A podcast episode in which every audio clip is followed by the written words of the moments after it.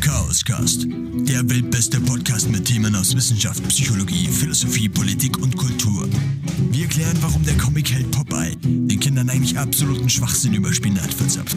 Warum wir erst 8 Minuten und 19 Sekunden nach der Sonnenexplosion bemerken werden, dass es jetzt zappenduster ist. Und warum der Heilige Gral vielleicht doch noch nicht verschollen ist. Starting in 3, 2, 1.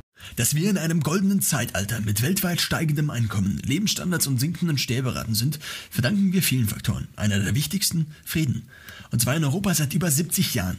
Dass Krieg nicht mehr als legitimes Mittel zur Durchsetzung politischer Zielsetzungen verwendet wird, liegt vor allem an einer Bündnispolitik, bei der Bismarck wohl das Wasser im Mund zusammengelaufen wäre. Europa. Doch immer mehr gerät vor allem der wirtschaftliche Aspekt dieser so einzigartigen Union in Kritik und muss sich komplexen Fragen stellen. Welche Rolle spielt der Euro in Sachen Zusammenhalt wirklich? Wie sähe ein Europa ohne Euro aus? Sorgt dieser als gem unsere gemeinsame Währung als Peacemaker vielleicht für den Frieden in Europa? Das alles klären wir in Episode 32 des Chaoscasts. Und damit herzlich willkommen bei dieser Episode mit dem Titel Diskussion Peacemaker Euro. Und das war's von meiner Seite. Sebastian, möchtest du die Leute willkommen heißen? Ja, herzlich willkommen hier bei unserem Castcast zum Thema Euro, Frieden, EU und alles andere, was sonst noch dazugehört. Gut, dann steigen wir gleich ein, nämlich mit einem, mit einem Zitat. Und zwar von einer Rede von EU-Präsident Juncker, die er in Straßburg gehalten hat. Äh, Die Rede heißt Rede zur Lage der Union hin zu einem besseren Europa. Und hier das Zitat. Europa bedeutet vor allem Frieden. Es ist kein Zufall, dass die längste Friedensperiode in der europäischen Geschichte begonnen hat, als die europäischen Gemeinschaften gegründet wurden. Gegründet wurden. Ein Frieden, der jetzt bereits 70 Jahre anhält und das in einer Welt, in der rings um uns herum 40 bewaffnete Konflikte herrschen, jedes Jahr 170.000 Menschenleben fordern. Ich finde, er fasst eigentlich ganz gut zusammen, was mehr oder weniger unser, unser großes Thema für heute ist. Nämlich zunächst mal der Frieden, auf der anderen Seite eigentlich der Euro auch. Beziehungsweise der Euro ist natürlich in dem Zitat jetzt erstmal nicht enthalten. Die Verknüpfung stellen wir her. Ähm, aber dass Europa eigentlich sowas komplett einzigartig ist, einzigartiges ist, eine einzigartige Union, ein Bündnissystem, mehr oder weniger auch, das so in der Geschichte ja noch nie zuvor aufgetreten ist und das eben genauso für diesen Frieden sorgt, den wir in unserer Generation oder ich zumindest äh, für meinen Teil eigentlich als selbstverständlich erachte. Und für den längsten Teil der Geschichte war eben im speziellen Europa immer im Konflikt miteinander. Die einzelnen Teilstaaten, beziehungsweise nicht die Teilstaaten, sondern halt die normalen Staaten, die natürlich heute auch noch in Europa einzelne Staaten sind, waren immer im Konflikt miteinander. Und das und welche Auswirkungen der Euro vielleicht auch auf den Frieden hat, das wollen wir heute untersuchen. Allerdings ist uns aufgefallen, dass der Euro an sich natürlich ähm, nicht unbedingt von der Europäischen Union an sich getrennt werden kann. Natürlich ist der Euro Teil des Währungssystems, beziehungsweise ein spezieller Teil des Währungssystems und des, der Wirtschaftsunion, aber der Euro im Speziellen, also beziehungsweise die Wirkungen lassen sich halt nicht einander trennen. Deswegen werden wir einerseits heute ein bisschen was zur EU machen und andererseits dann doch auch zum Euro. Ähm, wir, wir steigen jetzt direkt ein in die Episode mit der Titelfrage, beziehungsweise mit dem Titel Diskussion Peacemaker Euro. Ähm, Diskussion ist einfach, äh, ich erkläre einfach immer alle Begriffe, wobei das irgendwie auch irgendwie kindisch, kindisch ist, aber ich mache es jetzt einfach trotzdem. Diskussion ist einfach für uns mehr oder weniger eine, eine Argumentation für, für beide Seiten, nämlich des Peacemakers Euro. Was ist der Euro? Der Euro ist die Währung der Europäischen Union. Und was ist ein Peacemaker? Ein Peacemaker ist einfach ein Faktor sozusagen, der Frieden bringt. Genau, wo ich da aber ich da gleich einmal kurz einhalten muss, Ja. so ein bisschen als Klugscheißer, aber natürlich ist der Euro nicht die Währung der Europäischen Union, sondern einiger Staaten. 19 Stück, um genau zu sein, insgesamt sind es, die den Euro als, Union, als Währung haben. Das ist die Währungsunion, Ja. aber das ist nicht die ganze Europäische Union. Das ist richtig. Aber nur nicht, dass dann heißt hier, wir verzapfen falsche Sachen. Nur der Währungsunion sozusagen. Gut, ähm, wir steigen ein mit Europa. Was ist Europa? Zunächst mal ein Kontinent, den eigentlich ziemlich jeder kennt. Wobei, auf der anderen Seite, ich wusste zum Beispiel natürlich schon irgendwie so, was ist, ich meine, Europa ist grundsätzlich eigentlich kein Kontinent, sondern nur ein Teilkontinent, beziehungsweise eigentlich nicht mal ein richtiger Teilkontinent. Eigentlich ist es nur ein Teil von Eurasien sozusagen. Und wo genau die Grenze von Europa eigentlich ist, das, keine Ahnung. Ich wusste das eigentlich nicht, beziehungsweise es gibt sehr viele verschiedene Definitionen. Ähm, Ich dachte, im, im Ural dachte ich immer. Also in Russland, das Gebirge, der Ural, dachte ich, sei immer die Grenze. ja. Wobei das natürlich nach wie vor immer eine, naja, eine beliebige Grenze bleiben wird, die irgendwer bestimmt hat, sozusagen, aber die halt nicht irgendwie ganz offiziell existiert. sie existiert dann eigentlich nur, wenn wir zum Beispiel ein Staatenbündnis wie die EU dann haben, dann existiert diese Grenze, weil durch die einzelnen Mitgliedstaaten natürlich Grenzen geschaffen werden, nämlich die aus, also die Landesgrenzen der jeweiligen Länder. Insgesamt gibt es verschiedene Definitionen, die für uns gängige Definition, dass wir eben sagen, das Uralgebirge und dann später mehr oder weniger, ich glaube, es gibt noch einen Uralfluss oder so, ähm, der ist mehr oder weniger die gängige Grenze und das führt dann dazu, dass wir Europa haben. Gut, ähm, also Europa zunächst mal ist ein Erdteil, Teil von Eurasien. Und was ist jetzt die Europäische Union? Ähm, um die Europäische Union letzten Endes zu verstehen, beziehungsweise die Europäische Union kann man eigentlich nicht verstehen, wenn man nicht die Entwicklung der Europäischen Union aus mehr oder weniger aus den naja, aus den Trümmern des Zweiten Weltkrieges heraus ähm, betrachtet. Und deswegen gehen wir kurz zurück. Wir werden die Weltkriege jetzt nicht nochmal erläutern. Das setzen wir als Allgemeinwissen mal ein bisschen voraus. Ja. Und zwar nach dem Zweiten Weltkrieg. Beziehungsweise in oder vor den Weltkriegen hatten wir zwischen Deutschland und ähm, Frankreich ja schon immer sehr starke Spannungen sozusagen. Das heißt, Deutschland und Frankreich, man spricht oft von einer Erzfeindschaft, vor allem in Zeiten des Ersten Weltkriegs und auch davor mit dem 70er Krieg, ähm, dass sich Deutschland und Frankreich eben nach dem Zweiten Weltkrieg jetzt langsam annähern, ähm, ist mehr oder weniger eine Annäherung bzw. beseitigt den Kern des europäischen Konflikts, nämlich den Konflikt zwischen Frankreich und Europa, äh, Frankreich und Deutschland. Ähm, warum sind Frankreich und Deutschland so wichtig für die europäische Entwicklung insgesamt? Weil die natürlich die beiden größten europäischen Staaten sind. Und wenn die sich gut verstehen, dann können vielleicht die anderen auch beitreten. Und das war so der Grundgedanke, mit dem man mh, mehr oder weniger nach dem Zweiten Weltkrieg durch eine Reihenfolge von Bündnissen immer mehr eine naja, eine Verquickung, beziehungsweise das Wort Verquickung habe ich davor eigentlich noch nie verwendet, mir ist es aber gerade eingefallen, weil ich es im letzten Podcast auch benutzt habe. Eine Verquickung der beiden Staaten. Eine Verflechtung der beiden Staaten immer mehr ähm, zu etwas Europa-ähnlichen führt. Genau. Wobei man das sagen muss, am Anfang war gar nicht mal so der, der Gedanke oder das Ziel, eine große vereinigte einen großen vereinigten Staat von Europa zu schaffen, sondern das erste Bündnis war die Europäische Gemeinschaft zur Förderung von Kohle und Stahl, auch Montanunion genannt. Und da war einfach nur der Gedanke, Kohle und Stahl, was ist das? Das sind die Sachen, die man für Krieg braucht. Jetzt gehen wir her und schaffen dafür eine Union. Und das heißt, schon automatisch kann keiner mehr Krieg führen oder sich vorbereiten auf einen Krieg, ohne dass alle anderen das mitkriegen. Und genau, eben den ersten Schritt dazu hin, dass man Krieg verhindert. Das war der erste Schritt. Und soweit ich weiß, waren davon Mitglied Deutschland, Frankreich, die Benelux und Italien waren gleich die sechs Gründungsligen. Wenn ich mich nicht alles durcheinander bringe. Genau, das meine ich. Auf jeden Fall die sechs. Genau. Und das hat sich dann immer weiterentwickelt. Gleichzeitig kann man noch dazu sagen, das ging ein bisschen parallel einher. Damit gab es die deutsch-französische Versöhnung. Das hat einen ganz, ganz großen Beitrag dazu beigetragen, 1963 die Élysée-Verträge von ähm, de Gaulle und Adenauer. Da wurde zum Beispiel das äh, deutsch-französische Jugendwerk gegründet und solche Sachen.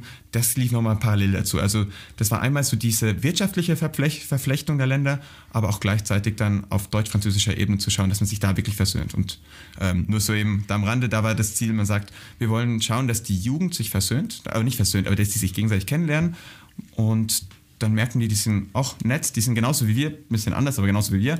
Und dass dann eben in Zukunft. Nur mit Baguettes. Genau, mit Baguettes eben und Croissant. Und dass dadurch dann eben in Zukunft die Kriege verhindert werden. Und das hat man auch sehr erfolgreich geschafft. Das heißt, man hat, man hat eine Annäherung bzw. Verflechtung auf verschiedenen Ebenen probiert, nämlich einerseits der sozialen und andererseits der militärischen zunächst mal. Oder der wirtschaftlichen.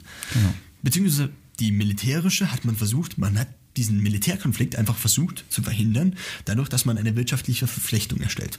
Zunächst mal natürlich mit der Montanunion, indem man, wie du bereits richtig gesagt hast, die aus den, also die Gründerstaaten waren Belgien, Deutschland, Frankreich, Italien, Luxemburg und die Niederlande. Und dadurch, dass man die verschiedenen Du wolltest gerade noch was sagen, oder? Ja, ganz kurz dazu. Äh, ist jetzt eigentlich gar nicht so wichtig, aber ich fand es damals interessant. Ich hatte mal so ein, ja, so ein Seminar zu dem Thema. Ja. Und da ging es auch darum, warum war zum Beispiel Großbritannien damals noch nicht dabei? Hab ich mich, da habe ich dann auch mich gemeldet, gefragt, warum war damals Großbritannien nicht dabei? Du weißt es denn, Johannes? So was Keine fällt jetzt? Also ich kam auch nicht drauf, liegt eigentlich ein bisschen fast auf der Hand. Und zwar haben die das nicht gebraucht, weil die hatten ja den großen Commonwealth. Und deswegen haben auch die Briten immer eine extra Rolle gespielt. Commonwealth, für die, die es nicht wissen, ist so ein bisschen der Überbleibsel vom Great British Empire, wo dann Kanada, Australien, Neuseeland, Indien und so weiter dazugehören. Und deswegen waren die damals eben, hatten die nicht das Bedürfnis für so eine Union oder Gemeinschaft und deswegen sind die nicht beigetreten. Und deswegen haben sie vielleicht aktuell auch kein Bedürfnis. genau, richtig. Also nur so, ja, aber sorry, jetzt darfst du gerne weitermachen. Es gibt übrigens insgesamt, also beziehungsweise nicht insgesamt, immer noch äh, einige, einige Überseeinseln und so, die immer noch zu Großbritannien gehören. Teilweise unabhängig von Großbritannien, teilweise gehören sie der britischen Krone, aber die gibt es einfach immer noch. Das ist eigentlich schon relativ komisch. So. Total. Wir gehen zurück zur, zur Entstehung mehr oder weniger der Europäischen Union aus den verschiedenen gemeinsamen Abkommen, die man zunächst geschlossen hat. Das heißt, wir haben 1948 zunächst mal mit dem, äh, mit dem ersten Militärbündnis, nämlich dem Brüsseler Pakt, sozusagen den, den ersten Schritt in Richtung insgesamt Europäische Union. Und äh, wir gehen jetzt einfach immer mehr in Richtung Europäische Union mit zum Beispiel 1951, wo man dann die Europäische Gemeinschaft für Kohle und Stahl, die EGKS, also nicht das EKG, sondern die ähm, gegründet hat. Dann kommen wir mit den römischen Verträgen von 1957 einen relativ großen Schritt, nämlich Richtung europäische Gemeinschaften. Man hat dann verschiedene europäische Gemeinschaften, nämlich einerseits die Euratom, ähm, die Europäische Atomgemeinschaft. Das heißt, man hat als mehr oder weniger das, also während des Zweiten Weltkriegs war ja die Atomindustrie zunächst mal noch nicht interessant, weil ja verschiedene Staaten an der Atombombe geforscht hatten. Unter anderem haben wir natürlich da auch Einstein mit den USA und diesem Konflikt. Aber dadurch, dass man dann mehr oder weniger das Potenzial der Atomenergie gesehen hat, auch in militärischer Hinsicht hat man dann diese auch dazugefügt. Und außerdem haben wir dann die Europäische Wirtschaftsgemeinschaft EWG ab 1965. Diese wurden dann alle zusammengeschlossen, nämlich in den europäischen Gemeinschaften. Und jetzt, ähm, 1986, haben wir nochmal ähm, eine, hier steht in der Grafik einheitliche europäische Akte. Was das letzten Endes bedeutet, kann ich eigentlich nicht ähm, genau sagen. Was, was hier noch mehr weniger wichtig ist, dass ab hier die europäische politische Zusammenarbeit beginnt. Und dann haben wir ab 1992 mit den Verträgen von Maastricht die drei Säulen der Europäischen Union. Wobei die drei Säulen e- eigentlich irgendwie nicht drei Säulen sind, ähm, sondern wir haben auf der einen Seite die Europäische Gemeinschaft. Die besteht nach wie vor aus den verschiedenen ähm, vorherigen, wobei der Vertrag 2002 ausgelaufen ist, eben für die Euratom und so weiter, was irgendwie schon auch komisch ist, wenn man denkt, dass die Euratom bis 2002 noch existiert hat. Aber dann haben wir eine Zusammenarbeit im, in Justiz und Inneres, polizeiliche und justizielle Zusammenarbeit, die ja jetzt vielleicht nach der Europawahl ausgebaut werden soll oder nicht. Ähm, und dann haben wir eine gemeinsame Außen- und Sicherheitspolitik. Und scheinbar hier ab 2007 erst haben wir die Europäische Union, so wie sie heute existiert, mit den Verträgen von Lissabon, was ich mir eigentlich gar nicht hundertprozentig vorstellen kann. Weißt du da was? Also, soweit ich weiß, man spricht von der Europäischen Union ab 1993 eben mit diesen Maastricht-Verträgen. Ja. Ähm, ich weiß nicht mehr genau, was Inhalt oder Bestandteil dieser Lissabon-Verträge war, aber auf jeden Fall wurde alles eben gebündelt in diese eine Gemeinschaft. Man sieht ja vorhin jetzt hier in deiner Grafik, dass vorher Ja. waren es eben noch ganz viele Gemeinschaften. Und jetzt ist es nur noch blau. Genau. Ich nur noch blau, nur noch die EU. Und natürlich peu à peu gab es dann die Erweiterung um immer weitere Staaten, Ja. ähm, sodass wir mittlerweile bei 28 Staaten sind. Mittlerweile sind es 28, das habe ich auch mehrmals gelesen und hier steht es auch nochmal. Von den 28 Staaten bilden 19 Staaten. Jetzt kommt eben, also das heißt, das war die EU jetzt an sich. Genau. Und der große Gag für den Euro ist jetzt eben, dass die 28 EU-Staaten, also von denen bilden 19 Staaten, was wir im Intro ja auch schon fast, fa- ich fast, fälschlicherweise gesagt hätte, eine Wirtschafts- und Währungsunion noch existiert, beziehungsweise innerhalb nochmal der EU sozusagen.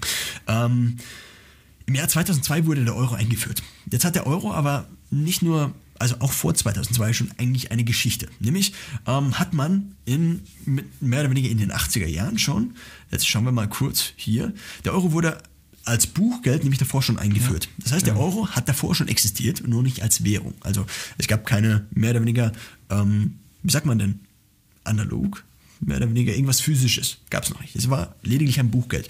Das Buchgeld war aber auch nicht der Anfang des Euros, sondern man hat davor schon, hatte den ECU. Das heißt, der ECU war eine Verrechnungseinheit.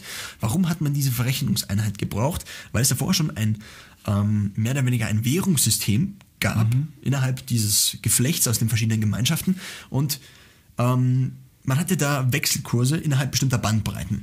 Das heißt, man hat die Währungen der einzelnen, der einzelnen Staaten gegeneinander eintauschen können, beziehungsweise, okay, was ist ein Wechselkurs? Zunächst mal, ähm, ein Wechselkurs ist mehr oder weniger einfach der Preis, den jemand aus, ein Ausländer zum Beispiel, mit seiner eigenen Währung für unsere Währung bezahlen würde. Das heißt, der Wechselkurs vom, also man nennt das die Preisnotierung, weil es mehr oder weniger die Preisnotierung vom Euro halt ist. Das heißt, welchen Preis muss jemand anderes zahlen, um einen Euro zu bekommen? Das heißt, der Euro ist die genormte Einheit und der andere kauft mehr oder weniger den Euro. Und zum Beispiel ähm, ein, ein Wechselkurs, den jeder kennt, ist zum Beispiel der Umtausch in US-Dollar. Das heißt, der, die Preisnotierung für den Euro ähm, ist mehr oder weniger einfach, du brauchst 1,11 Dollar aktuell, glaube ich, um einen Euro zu kaufen.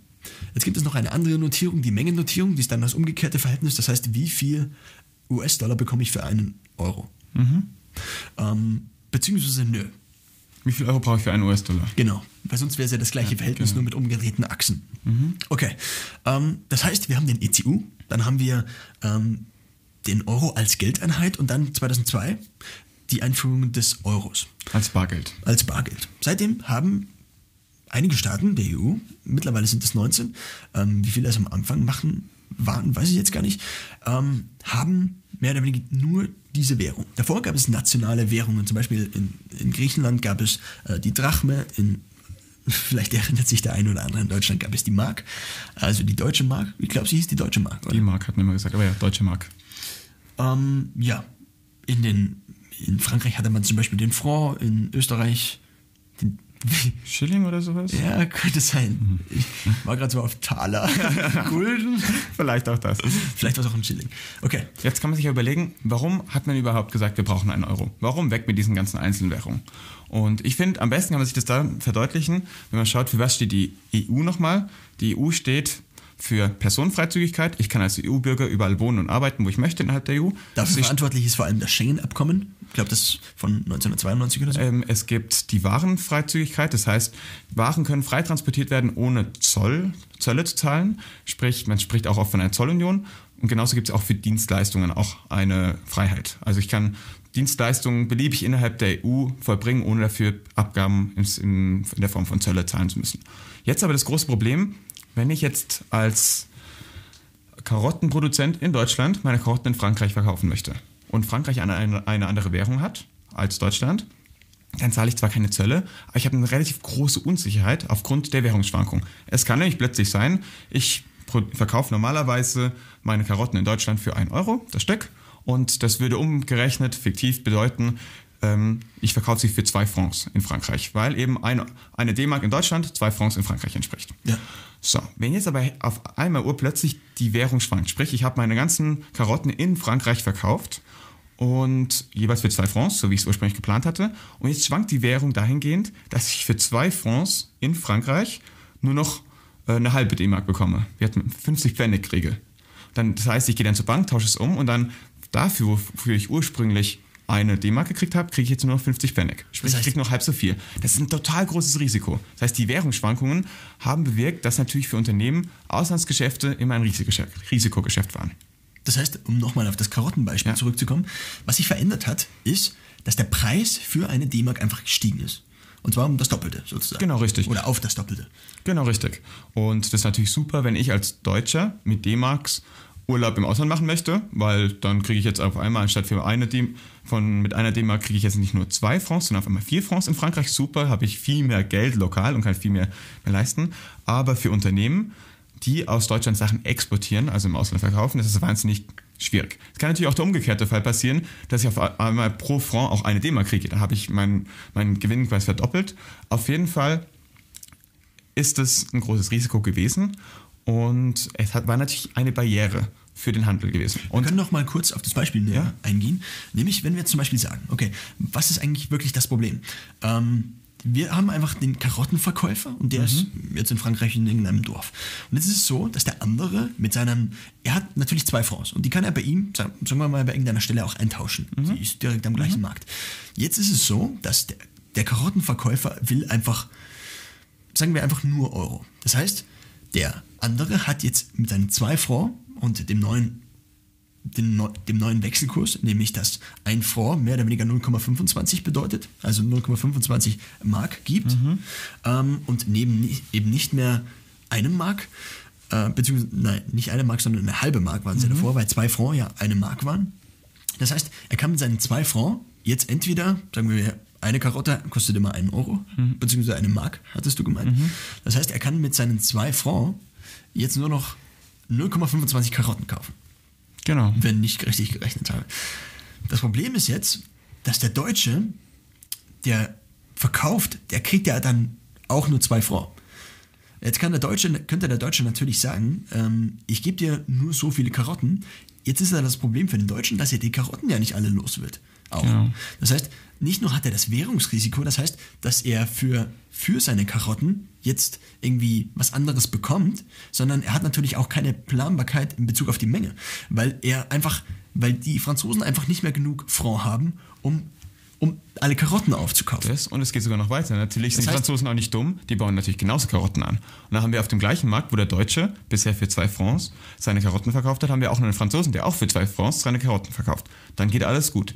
Aber wenn jetzt der Deutsche auf einmal mehr Geld verlangen muss für die Karotten oder im Umkehrschluss für zwei Francs bekommt man bei den Deutschen mittlerweile dann weniger Karotten, nämlich nur noch halb so viele, dann gehen natürlich alle Franzosen zu den französischen Verkäufer, weil da kriegt man viel, viel mehr. Mal davon ausgehen, dass die Ware, die Karotten gleich gut sind. Und dann ist es wieder ein weiteres Risiko, weiteres Problem für den deutschen Karo- Karottenproduzenten, weil er nicht nur weniger verdient aufgrund des Wechselkurses, sondern weil auch er einfach viel, viel teurer ist und damit nicht mehr so wettbewerbsfähig wie der Franzose. Und weil er natürlich dann auch weniger Absatz hat. Also Genau. weniger verkaufte Karotten insgesamt. Und dadurch natürlich auch auf seinen Karotten sitzen bleibt, die ihm auch keiner mehr abkaufen kann. Und so wie das für Karotten gilt, gilt es natürlich für ganz, ganz viele Waren und aber auch natürlich Dienstleistungen. Und da wird das dann mit einer der Argumente, wo man sagte, komm, wir machen eine Währungsunion. Dann ist das alles in Zukunft kein Problem mehr. Ja. Gab wahrscheinlich auch ganz viele andere äh, Argumente, wahrscheinlich auch wieder dahingehend, woran eigentlich unser Podcast auch abziehen sollte, ne? Nämlich da haben wir noch ein weiteres Mittel, was gegen Krieg spricht, weil wenn wir auf einmal die, alle die gleiche Währung haben, macht es ja noch viel, viel schwieriger, gegeneinander Krieg zu führen. Ich meine, je mehr wir dann, ich, hab, ich hatte mir vorhin schon überlegt, eigentlich ist der Euro dann ein weiterer Schritt der Europäischen Union hin in Richtung Vereinigte Staaten von Europa, also so wie die USA, so ein bisschen als Vorbild. Und je näher wir dahin kommen, dass Europa ein einziges Land ist, desto unwahrscheinlicher wird es, dass die Staaten untereinander Krieg führen. Ich meine, es ist so, als wir dann in den USA Kansas, Kentucky angreifen oder so. Das ist auch höchst unwahrscheinlich. Geht auch einfach nicht mehr. Ja. Genau. Um vielleicht den Gedanken mit der Währungs- und Zollunion Mhm. nochmal zu verstehen, gehen wir vielleicht ein bisschen in die Geschichte zurück. Nämlich Mhm. war es ja ganz früher so, dass zum Beispiel in Deutschland ganz viele verschiedene Einzelstaaten waren. Mhm. Das ist jetzt der große Nachteil. Einerseits der Zoll. Wenn man zum Beispiel eine Karotte von, sagen wir, von Bayern nach äh, Berlin transportieren Mhm. wollte, ähm, dann kam es an jeder Landesgrenze, das heißt, wir hatten ganz viele verschiedene Einzelstaaten, ähm, kam es dazu, dass die, also früher gab es einerseits Merkantilismus und, und auch Protektionismus. Protektionismus ist zum Beispiel ein Gedanke, den Trump jetzt wieder sehr stark vertritt. Das heißt, wir beschützen die eigene Wirtschaft, indem wir alles, was mehr oder weniger importiert werden würde, mit stärkeren Zöllen belegen und dadurch natürlich genauso wie wir zum Beispiel, wenn Frankreich in diesem immer noch dem gleichen Beispiel jetzt auch noch zusätzlich zu dem zu den Wechselkursen mehr oder weniger, beziehungsweise zu dem Risiko aus den Wechselkursen, jetzt auch noch gesagt hätte, ähm, ich will immer die halbe Karotte, die du bei uns verkaufst, dann wird das der Preis der Karotten natürlich nochmal teurer, beziehungsweise man bekommt als Franzose mit seinen Franc viel weniger Karotten. Das heißt, das im Vergleich zu den einheimischen Karotten wird die, wird die ausländische Karotte, nämlich die deutsche Karotte, dann nochmal ähm, deutlich, äh, deutlich teurer. Und das ist natürlich, ähm, oder geht natürlich dahin, dass die eigene Wirtschaft sehr stark gefördert wird. Das heißt, es werden nicht die Arbeitsplätze in Deutschland, also die von den Karottenproduzenten und seinen Angestellten, werden nicht gefördert, sondern eben nur die Einheimischen. Das heißt, derjenige, der eine Dienstleistung abkauft, fördert natürlich immer indirekt denjenigen, der ihm die Dienstleistung verkauft. Und wir, wir gehen natürlich immer voraus, dass, davon aus, dass der, der, derjenige damit irgendwie Gewinn macht, beziehungsweise halt ähm, zumindest mit Null rauskommt.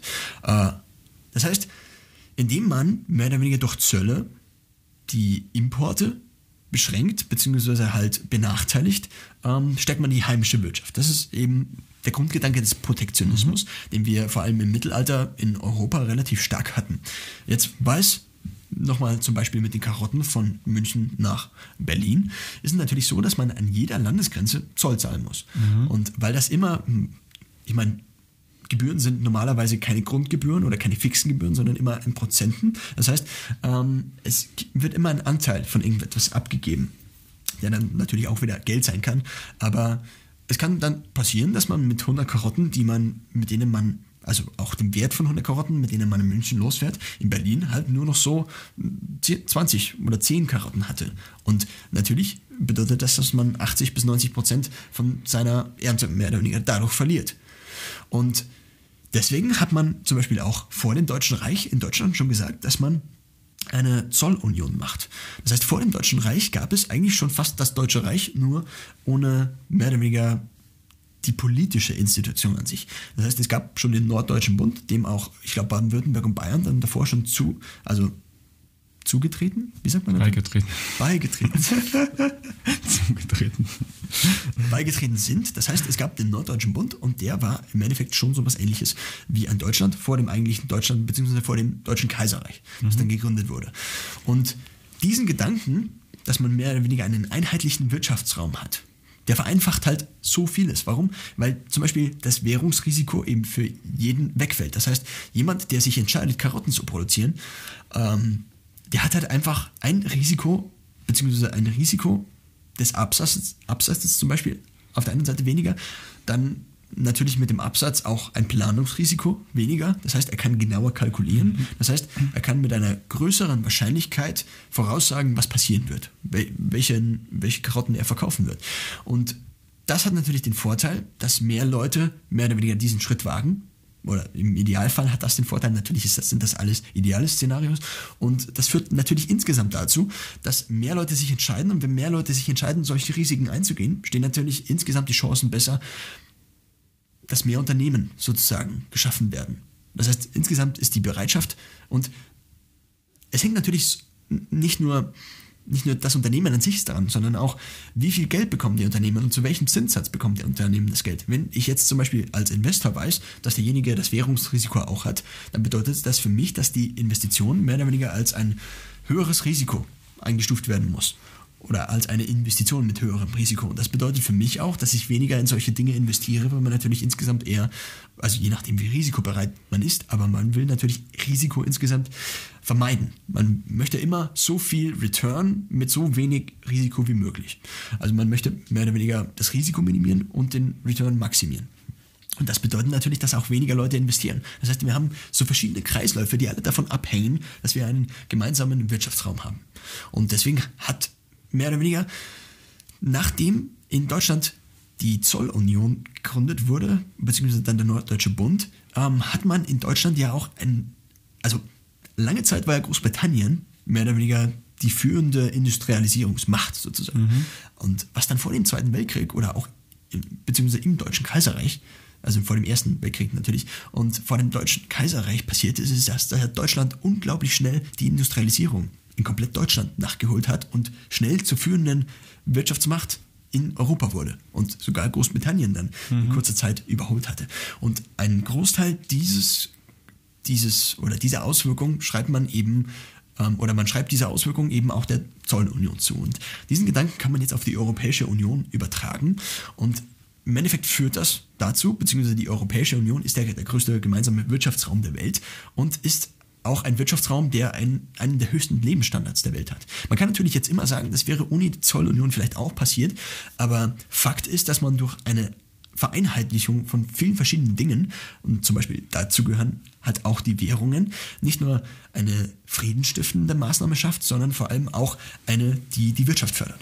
Genau. Und Wirtschaftswachstum im Generellen bedeutet immer eine langfristige Wohlfahrtssteigerung zunächst mal und dann natürlich auch eine Wohlstandssteigerung der einzelnen Personen. Natürlich nicht immer relativ zueinander, sondern nur in absoluten Kriterien. Genau. So, dann haben wir jetzt also bisher gelernt, dass die Zollunion und vor allem aber auch die Währungsunion wahnsinnig viele Vorteile bringt für die Wirtschaft, für uns Europa. Da ist natürlich auch gleichzeitig die Frage, ich meine, das kriegt man ja auch öfter mit, wenn dann irgendwelche Wahlen sind, dass es doch viele Euro, nicht nur Europa, sondern auch eurokritische Parteien gibt. Und dann ist dann natürlich auch steht die Frage im Raum, was ist denn da eigentlich dann auch ein Negativpunkt? Warum- kann man denn überhaupt gegen diesen Euro sein, wenn er doch so viele positive Aspekte hat? Und mit der Hauptgrund, der mir persönlich einfällt, möchte ich mal versuchen, auch wieder am Karottenbeispiel zu, zu vergleichen. Ja.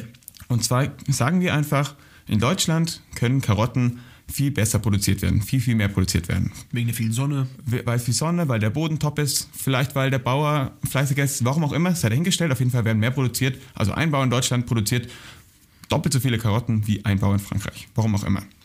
Und das ist natürlich dann ein Problem für die Franzosen, weil natürlich dann der deutsche Bauer seine Karotten in Frankreich viel, viel billiger verkaufen kann. Er produziert ja doppelt so viel, sprich, über den Daumen gepeilt könnte er die Karotten für den halben Preis im Endeffekt verkaufen. Was wäre die Folge? Na gut, dass die ganzen französischen Karottenbauern dann wahnsinnig Probleme haben ähm, und dann wahrscheinlich alle arbeitslos werden, weil sie keine Karotten mehr verkaufen. Ähm, jetzt, was vor der Einführung des Euros möglich war, als es noch verschiedene Währungen gab, war eben, dass Frankreich hergehen konnte und seine eigene Währung abwerten konnte. Das war eben das, was ich vorhin meinte mit dem Wechselkurs, mit dem, mit, mit dem Risiko.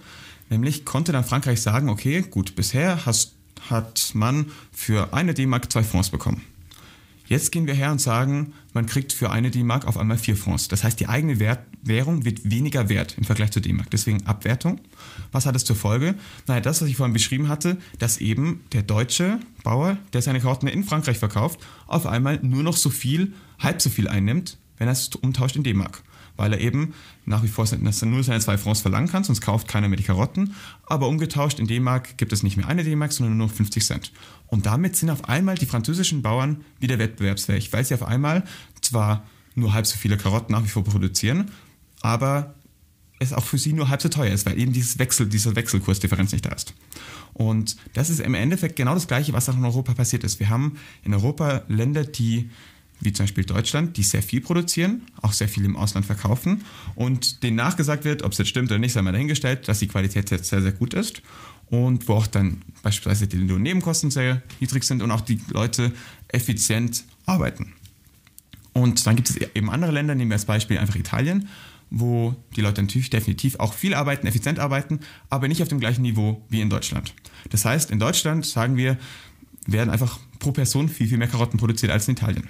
Und früher hatte dann Italien die ganz einfache Möglichkeit, okay, wir gehen her und werten unsere eigene Währung ab. Bam. Dann passt es alles wieder. Mit der Einführung des Euros ist das nicht mehr möglich. Weil jetzt haben wir alle die gleiche Währung. Jetzt, hat, jetzt haben die einzelnen Länder nicht mehr die Möglichkeit, herzugehen und die eigene Währung abzuwerten, um dadurch selbst wieder billiger ihre Sachen im Ausland verkaufen zu können.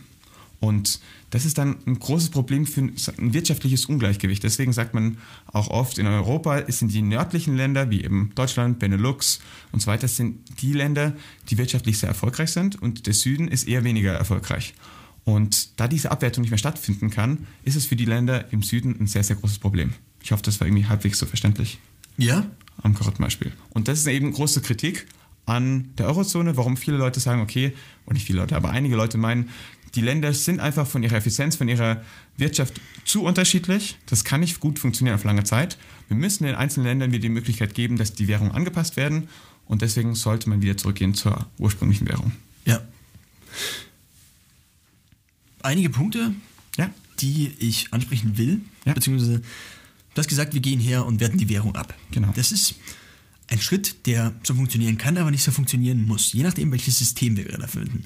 Wir haben schon gehört, dass es in der Vergangenheit von den USA das Bretton Woods-System gab. Und es gab auch in der EU eben dieses, ähm, dieses Währungssystem, das innerhalb bestimmter Bandbreiten, also innerhalb bestimmter Grenzen für die Preisnotierung zum Beispiel oder für die, also einfach der Wechselkurse, ähm, innerhalb bestimmter Grenzen ein festes Austauschverhältnis geschaffen hat. Das heißt, man bekam für eine Mark halt immer zwei Francs. Das Problem, das entsteht, ist die Ab, beziehungsweise das ist zunächst mal der steigende Preis aufgrund von, von zum Beispiel fehlender Wettbewerbsfähigkeit, beziehungsweise das ist natürlich nicht unbedingt der Grund. Diese Situation entsteht einfach. Was ähm, jetzt, du hast, du hast gesagt, wir gehen her und werten die Währung ab. Das ist was, was, in, wenn wir zum Beispiel innerhalb eines Systems mit ähm, in bestimmten Bandbreiten mit flexiblen Wechselkursen, also innerhalb dieser Bandbreiten gibt es flexible Wechselkurse, außerhalb überschreiten diese Wechselkurse diese Bandbreiten, gibt es diese nicht mehr. Das heißt, wenn wir an Grenzen stoßen, dann ist es, also das heißt, wir müssen unterscheiden zwischen Systemen, die wir uns auferlegen und zwischen dem freien Markt. Im freien Markt wäre es so, dass der Franc ja für uns Deutsche dann einfach weniger wert ist. genau. Und genauso ist er für die Franzosen dann eigentlich weniger wert, weil alle Franzosen, die was kaufen wollen, was nicht innerhalb der innerhalb Frankreichs produziert wird, für die ist er dann auch weniger wert. Das heißt, die Abwertung findet nicht durch eine Entscheidung politischer Institutionen oder politisch unabhängiger Institutionen wie zum Beispiel die EZB oder Zentralbanken statt, sondern findet dadurch statt, dass der Euro äh, bzw. der Franc einfach immer weniger wert wird. Das heißt, es ist ein Prozess, der stattfindet und die Entscheidung, die man treffen kann, ist zum Beispiel, wenn man innerhalb ähm, eines Systems mit flexiblen Wechselkursen innerhalb bestimmter Bandbreiten ist, wenn wir an eine Bandbreite stoßen, an eine Höchstgrenzen zum Beispiel, dann kann man theoretisch wieder sagen, wir verschieben die Bandbreiten. Das ist dann eine, eine Aufwertung oder Abwertung einer Währung. Diese Entscheidung kann man in einem solchen System treffen, in einem, in einem freien Markt, den es natürlich weltweit so gut wie nicht gibt. Wir haben immer bestimmte Einschränkungen, aber in der Idee des freien Marktes zumindest ähm, wird diese Entscheidung sozusagen selbst getroffen, beziehungsweise das ist ein Prozess, die Auf- oder Abwertung. Das heißt, dadurch, dass dieser Prozess eigentlich natürlich ist, sozusagen, der entsteht einfach durch die Wettbewerbsfähigkeit. Warum? Ähm, wir haben zwei verschiedene Dinge hier. Das eine ist die absolute, ähm, jetzt fällt mir das Wort nicht ein, das hinter absolute und relativ kommt. Ähm, Wettbewerbsfähigkeit. Naja, wir, wir nehmen einfach Wettbewerbsfähigkeit. Beziehungsweise, ja, man nennt das einfach Vorteil. Absoluten und relativen Vorteil. Das heißt, ich weiß nicht, ob wir das schon mal geklärt hatten, absoluter relativer Vorteil. Absoluter Vorteil wäre, Sebastian zum Beispiel ist Franzose und produziert Karotten. Ich bin Deutscher und produziere auch Karotten. Absoluter Vorteil ist, ich kann in der gleichen Zeit, in der Sebastian zwei Karotten produziert, vier produzieren. Das heißt, ich habe einen absoluten Vorteil von zwei Karotten pro Stunde. Das heißt, meine Arbeitskraft ist mehr oder weniger mehr wert. Zunächst mal.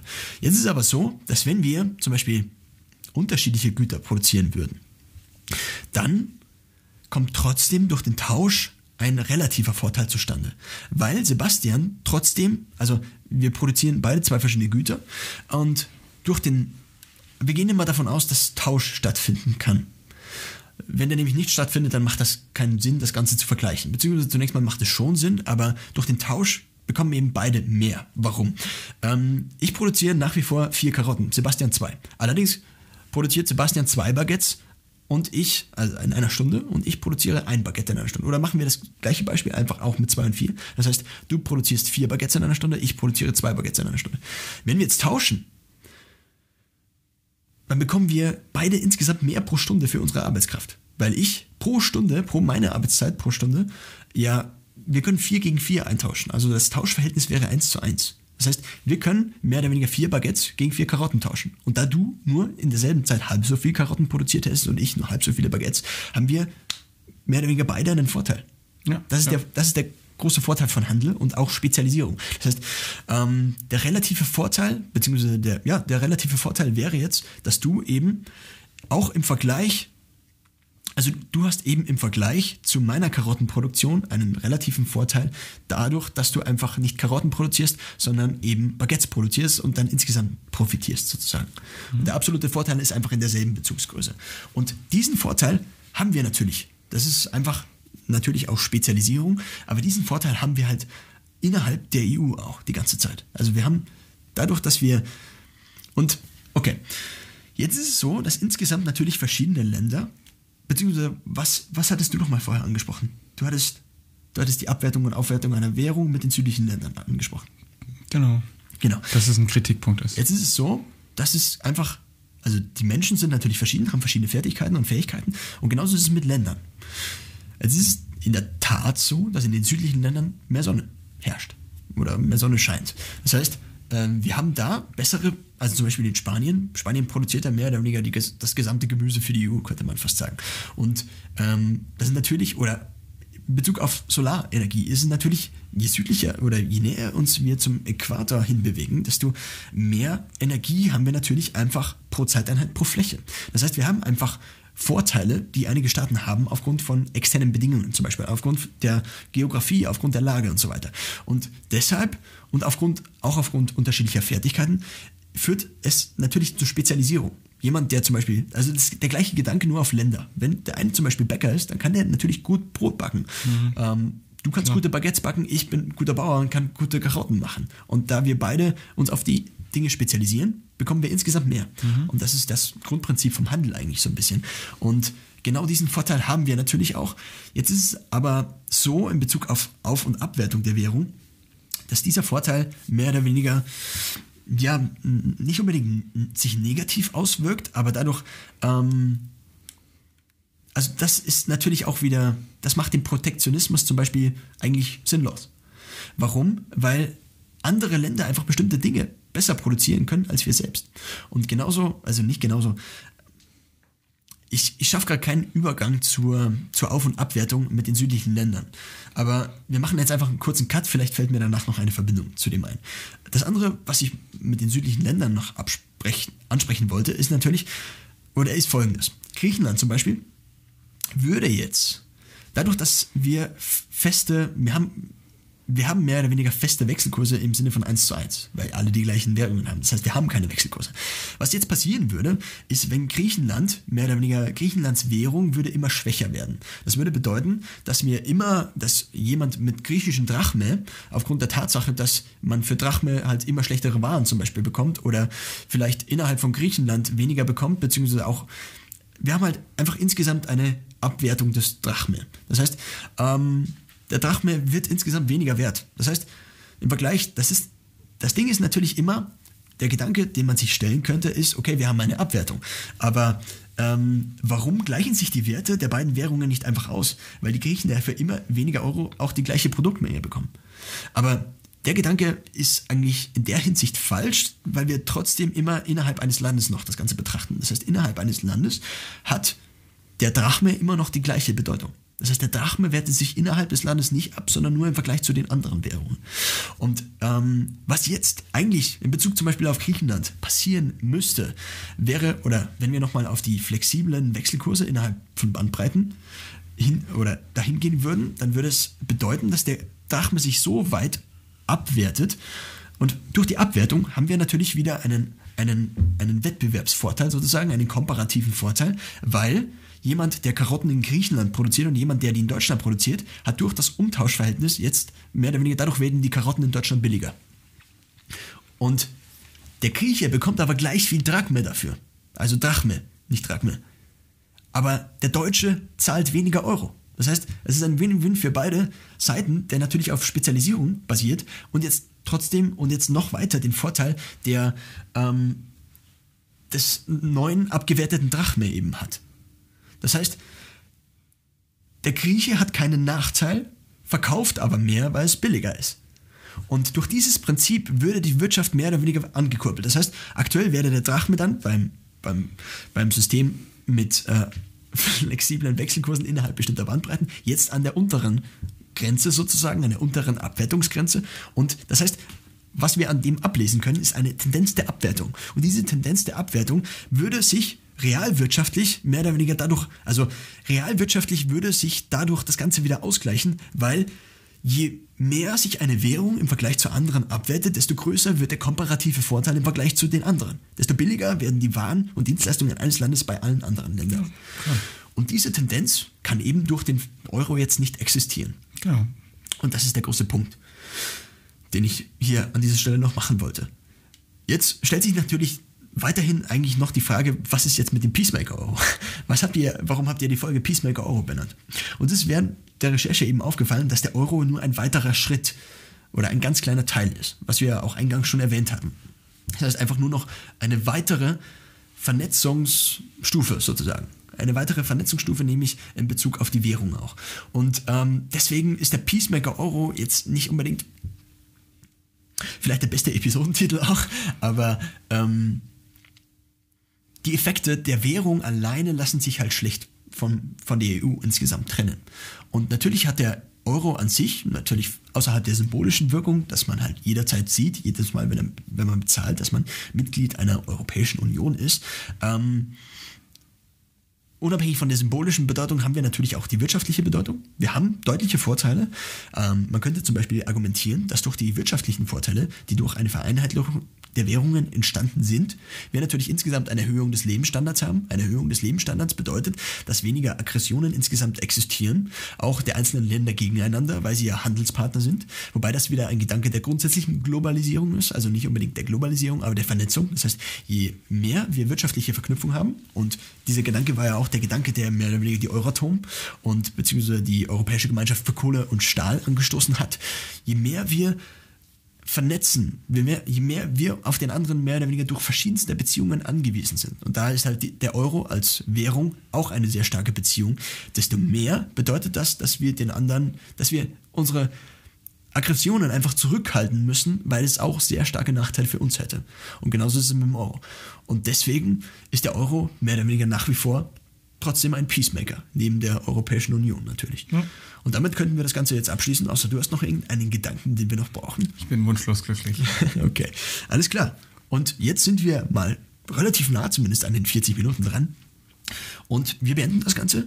Ähm, ich glaube, wir ha- haben alle großen Dinge geklärt, die wir klären wollten. Und ja, wir könnten jetzt wieder mit irgendeinem Zitat von Juncker schließen, allerdings haben wir keins mehr. Was natürlich auch ziemlich wichtig wäre, wäre, was würde zum Beispiel der Heilige Gral nicht unbedingt in Dollar kosten, sondern zum Beispiel in Euro. Und um das zu verstehen, wie viel Karotten man zum Beispiel jetzt für den Heiligen Gral bräuchte oder wie, viel- viele Baguettes, ähm, kann man diese Episode einerseits verwenden, andererseits wisst ihr es natürlich auch schon. Und die Frage, ob der Heilige Gral wirklich existiert, die, die muss ich gar nicht mehr unbedingt stellen, weil man weiß ja jetzt, wie viele Karotten man dafür bezahlen würde. Gut, der Schluss hat jetzt wenig Sinn gemacht. Allerdings beenden wir die Episode einfach und damit, das war Episode 32 schon.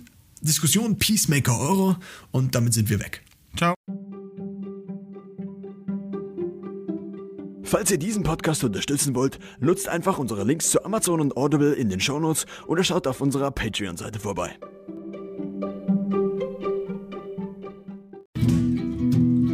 Das war wieder eine Episode des Chaoscasts. Der Podcast der Chaosliga, wo aus Chaos Wissen wird. Hoffentlich. Mehr Infos findet ihr wie immer in den Shownotes. Danke fürs Anhören und bis zur nächsten Episode.